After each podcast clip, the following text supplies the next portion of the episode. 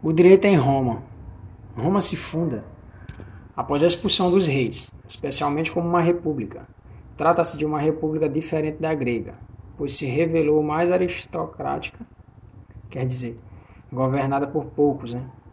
Ao contrário dos gregos, Roma nunca teve uma carta, uma constituição escrita que regulasse e organizasse o Estado. Porém, a República Romana foi envolvida paulatinamente os romanos, após a conquista da Itália, lançam os olhos para o mundo helênico, o modelo da democracia, da filosofia e de demais ramos do pensamento na Grécia Antiga são adotados de modo marcante em Roma.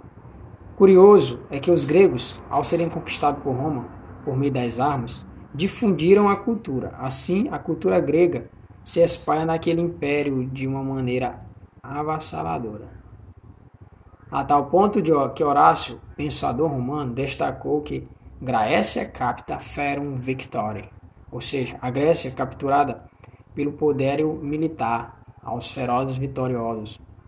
Aos romanos, capturou. Roma não copia apenas a arte, a economia, a cultura, a filosofia, aspecto, aspectos religiosos de seus conquistados.